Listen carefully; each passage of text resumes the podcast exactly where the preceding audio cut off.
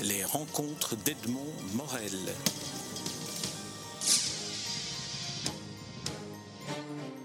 Jean-Marie Leclésio, je suis très heureux de vous retrouver ici à, Bruxelles. Vous êtes l'invité d'honneur d'un festival de littérature de la Maison internationale des littératures Passaporta. Mais j'aimerais que euh, l'on ne parle pas de, l'actualité, de votre actualité éditoriale, mais plutôt essayer de, passer en revue avec vous une série de, mots-clés que j'ai essayé d'identifier dans votre, dans votre œuvre. Alors le premier est peut-être l'énigme de l'écriture. Est-ce que c'est quelque chose qui euh, peut être considéré comme étant un fil d'Ariane dans votre œuvre? Euh, Vous dites dans L'étoile errante, l'écriture, c'est un voyage vers la conscience de soi. Est-ce qu'aujourd'hui vous diriez la même chose? Sans doute, oui, parce que je crois qu'il n'y a rien de plus euh, passionnant que d'acquérir cette conscience de soi-même. on ne l'acquiert pas facilement. Et je pense qu'en écrivant, on la, on la cristallise mieux, on lui donne une, une forme et surtout on lui donne un, historique. Parce que lorsque l'on pense ou lorsque l'on rêvasse ou lorsque l'on se laisse aller à la rêverie, on, ne suit pas un fil nécessairement très logique. Et donc ce, que, ce qui vous a traversé a tendance à s'effacer. Et je suis convaincu que ce qui est écrit euh, a plus de durée que, que ce qui vole. Euh, dans, l'extase matérielle, vous disiez que écrire, l'écriture sert à témoigner, mais pas à expliquer. Est-ce qu'on pourrait trouver là une clé d'une partie de votre œuvre, qui est l'œuvre romanesque, qui est la fiction, où finalement l'empathie prévaut sur le jugement? Bien sûr, parce que la littérature n'est pas là pour euh, justifier euh, les actions des humains dans le monde ou pour justifier les, les actions et les réactions d'un seul être humain. Euh, c'est un écho, c'est euh, une, reprise sur ce qui existe déjà. L'écriture se nourrit de l'écriture, c'est-à-dire euh, c'est en lisant qu'on apprend à écrire. Et donc il y a une forme de, conscience universelle qui s'en dégage. Et moi, je crois beaucoup à cette conscience universelle. Et je crois que s'il y a un progrès, ce ne sera pas nécessairement le progrès technique, ni le progrès, euh, euh, je dirais, philosophique, mais ce serait ce progrès dans la conscience. Le fait que, euh, au fur et à mesure que les civilisations évoluent, se rencontrent, elles mettent au jour un être humain qui est plus, qui a plus de capacité de comprendre, plus de capacité de, euh, de deviner l'autre, plus de capacité en fin de compte euh, d'acquérir la, paix, de, la dimension de la paix. Dans, votre, dans votre œuvre, le, la, production littéraire, je dirais, se partage entre de la fiction, des essais, des récits. Comment se, fait à un moment donné le, le, choix, s'il y a un choix? Comment, comment savez-vous, par exemple, que vous alliez écrire euh, sur tel sujet ou sur tel personnage rencontré une nouvelle, un roman, réinventer le personnage, ou alors des, récits comme lorsque vous vous intéressez aux Amérindiens? Comment se passe le, processus? euh, c'est un peu compliqué. En fait, euh, ce que j'aimerais avant tout, c'est écrire de la poésie, donc ça, je ne le fais pas. Euh, je, ne me sens pas du tout un poète. Je n'ai pas, pas cette veine-là. Je ne, suis pas capable de me laisser aller à l'inspiration. Donc, il y a un schéma toujours au moment où je commence à écrire. Il faut qu'il y ait un schéma directeur. Ça ne veut pas dire que je rédige un plan, mais il faut que j'ai le sentiment intérieur que il y a un apex, qu'il y ait un apex et qu'il y ait ensuite un, apaisement, un apex et un, apaisement. Et, tant que je n'ai pas défini à quel moment ont lieu ces deux étapes, je ne peux pas commencer à écrire. Dès le moment où je sais que, que j'ai pu les définir, que je les perçois, euh, c'est comme un mouvement intérieur. Ça commence et ça suit son cours et ça se termine euh, quand je suis arrivé à cette phase d'apaisement. Donc ça peut ça peut être quelques pages, ça peut être euh, euh, quelques dizaines de pages ou quelques centaines de pages. C'est le thème, c'est le moment, c'est, je crois, en fait, ce mystère de l'inspiration qui, qui, guide tout cela. Il y a une part involontaire et, et il y a une part euh, réfléchie et organisée.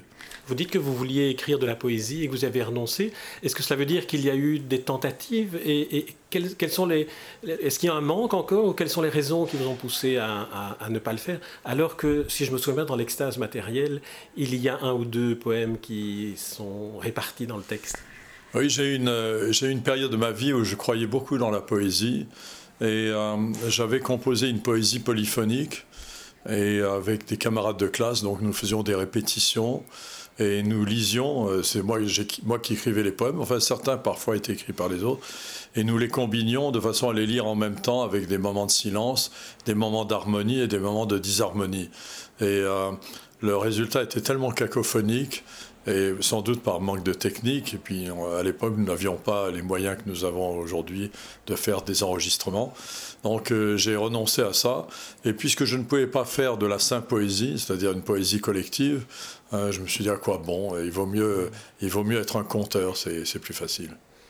Alors le, conte, si vous voulez bien, on va, on, va y venir dans votre discours de réception à Stockholm lorsque vous avez été couronné du prix Nobel. Vous avez euh, en quelque sorte dédié euh, le prix Nobel à Elvira, qui était une conteuse euh, que vous aviez rencontrée lors d'un séjour en, Amérique, en, en, Amérique latine. Est-ce que d'une certaine manière, vous n'auriez pas pu aussi dédier ce prix à votre grand-mère, qui est la première à vous avoir initié au conte? Oui, tout à fait, tout à fait. Je parle souvent d'elle d'ailleurs, euh, comme de la personne qui m'a euh, soutenu sans le savoir, puisque j'ai commencé à publier alors qu'elle était euh, déjà très âgée et puis bientôt décédée. Mais c'est elle qui m'a vraiment donné le goût de, de l'écriture, de l'imaginaire. Parce que durant la guerre, mon frère et moi, nous vivions avec elle et avec ma mère, et il y avait une atmosphère très craintive et une sorte de, crainte sournoise qui s'infiltrait partout. Euh, nous n'avions pas le droit de sortir dehors parce que c'était dangereux. Euh, d'abord parce qu'il y avait des Allemands et les Italiens, et ensuite parce que euh, tous les champs étaient minés. Et donc nous restions beaucoup enfermés. Et elle, pour nous divertir de cette peur, inventait des histoires dont le héros était un, inventeur d'artefacts, un, trickster, un, singe très habile qui se moquer de toutes les situations difficiles et arriver toujours à trouver la solution. Et grâce à elle, nous avons compris que l'imaginaire avait une part importante dans, notre existence. Et, mon frère et moi, nous avons écrit tous les deux à ce moment-là des romans. Je me souviens que le premier roman de mon frère s'appelait Huit mineurs, qui racontait l'histoire d'une mine où huit mineurs travaillaient. Et euh, moi, donc, c'était plutôt des romans d'aventure comme euh, l'histoire du roi Daniel III d'un pays imaginaire. Et voilà, donc on a commencé grâce à ma grand-mère. Alors il y avait, il y avait dans, votre maison de Nice une autre source qui est, euh, vous l'avez déjà dit, à la, base de, de, votre, de votre apprentissage, de votre découverte du, livre, c'est ce dictionnaire de la conversation en je ne sais plus combien de, de, volumes que vous aimez à, à évoquer. Alors est-ce que d'une certaine manière ce n'est pas là que vous avez pris l'inspiration pour écrire ce qui deviendra par la suite des essais, tandis que dans le Don Quichotte que vous citez aussi dans, dans votre discours de, de Suède, avec mention de l'illustrateur, vous avez peut-être puisé euh, cette imagerie que le roi Daniel III incarnait à ce moment-là. Oui, certainement. Je crois que euh, nous devons, euh, je répète mon frère et moi, parce que nous étions très proches et nous lisions ensemble, nous devons beaucoup à ce dictionnaire de la conversation qui avait été créé à l'époque de Napoléon III pour venir en aide aux, femmes de la bourgeoisie, qui était un culte, puisqu'elles ne suivaient pas de cours, et que, donc pour ne pas faire honte à leur mari dans les salons. Et c'était donc des dictionnaires qui étaient supposés servir à ces dames quand elles euh, entraient dans la conversation. Mais tous les sujets étaient traités par des grands auteurs, euh, Jules Jamet, euh, même Victor Hugo avait écrit, je crois qu'il y a même un texte de Nerval dedans. Donc c'était vraiment des grands auteurs qui écrivaient qui traitait d'absolument tous les sujets, avec tout de même une insistance sur l'empire napoléonien, parce que forcément c'était l'époque de Napoléon III, mais euh, des jugements intéressants. Euh, j'ai relu récemment ce qu'on disait du bouddhisme, j'ai trouvé tout cela très pertinent. Et c'était pas signé des grands noms des spécialistes de l'époque, mais c'était très pertinent sur le bouddhisme, sur la culture chinoise. Il y avait euh, des détails vraiment intéressants. Donc je dois beaucoup pour l'érudition, mais aussi pour le vocabulaire. Ce qui veut dire que vous y retournez parfois encore aujourd'hui, alors, dans ce dictionnaire de la conversation? Tout à fait. Et figurez-vous que euh, une de mes grandes émotions dans la vie, c'est quand j'ai épousé Gémia, euh, ma femme, euh, j'ai appris par elle qu'elle aussi, quand elle était enfant, avait lu les dictionnaires de la conversation. J'ai pensé qu'il y avait une sorte de, de prédisposition à nous rencontrer grâce à ces dictionnaires. Il y avait une synchronicité déjà écrite dans les dictionnaires. Euh, euh, j'aimerais qu'on revienne sur la double ligne euh, fiction et, essai ou bien récit documentaire. Lorsque vous écrivez certains romans et que vous les accompagnez d'un récit du roman en quelque sorte, comme Le voyage à Rodriguez et Le chercheur d'or, comment, se, comment se passe le, travail de, de l'écriture? Est-ce que l'un vient avant l'autre, l'un se nourrit de l'autre Est-ce que tous les deux sont imaginaires? Bah, dans le cas que vous citez, c'était euh, destiné à être dans le même livre. Il devait y avoir au milieu des pages romanesques des pages qui s'apparentaient davantage à un récit ou à euh, un journal de voyage, qui était en fait le journal de voyage de mon grand-père.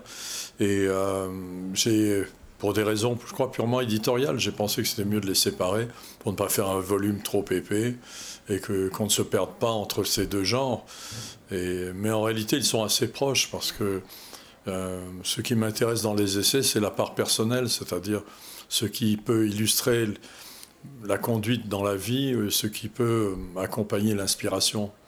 Ce n'est pas vraiment une démonstration, c'est une sorte, euh, une sorte d'exploration de la même idée ou de la, du même thème dans, un, dans une autre langue.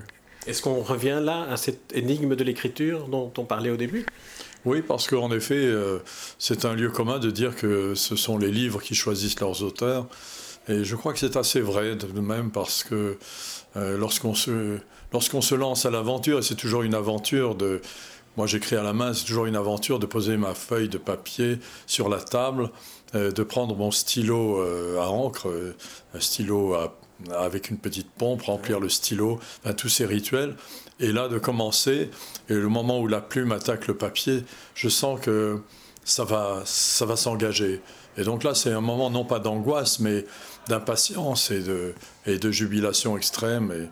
Et, en fait, déjà, pratiquement tout ce que je vais écrire a été préparé par mes rêves, par mes rêveries, euh, par des petites notes que j'ai prises ici ou là. Et c'est déjà prêt, ça n'a plus qu'à être écrit ce, rituel que vous évoquez est quelque chose que vous pouvez mettre en œuvre alors que vous êtes un écrivain particulièrement nomade et voyageur?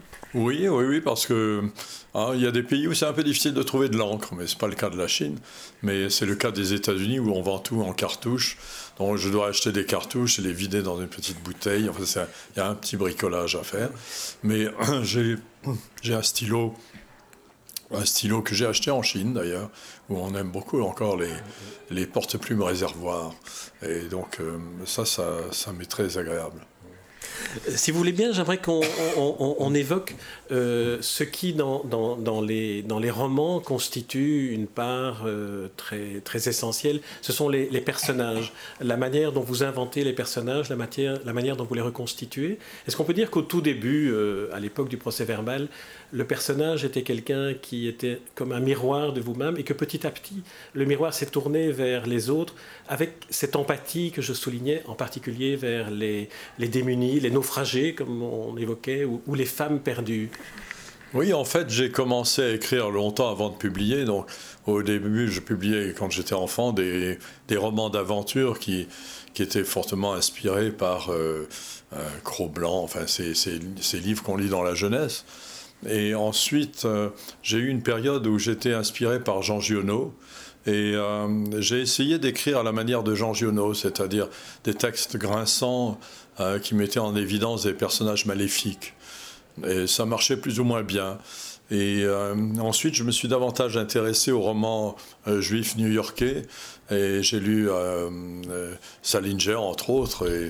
Et tous, les auteurs de cette époque. Et là, j'ai été séduit par la liberté de ton qu'ils avaient. Et c'est pourquoi, quand j'ai publié le procès verbal, j'ai tenu à, accompagner ce livre d'une préface dans laquelle j'assistais sur le fait qu'il ne fallait pas du tout assimiler ça à quoi que ce soit qui pourrait ressembler au nouveau roman. Parce qu'il me semblait que l'école euh, des écrivains juifs new-yorkais, c'était absolument l'antithèse du nouveau roman. C'était le contraire absolu. Et euh, j'aimais tellement cette littérature euh, libre, souvent spirituelle, assez ironique. Et je me suis conformé à ce modèle. Et puis petit à petit, je m'en suis dégagé. et j'ai trouvé que ce qui était intéressant, en effet, comme vous le dites, c'était de laisser parler les personnages, de substituer à mon identité celle de personnes qui sont pour moi inconnues, comme une jeune femme ou une femme âgée. essayer de, de renverser tout à fait l'inspiration. Et ça a été, ça a été mon orientation. Les, derniers personnages que j'aimerais que vous évoquiez brièvement, euh, parce que le, temps nous, est malheureusement compté, euh, ce sont les, clochards, les, sans-abri, les sans-domicile fixe auxquels, vous êtes très sensible. Et euh, en, relisant l'extase matérielle, j'ai trouvé qu'il y avait tout un chapitre que vous consacriez déjà à l'époque aux pauvres. Vous disiez les pauvres m'émeuvent. Oui, oui, c'est vrai que ça fait une part.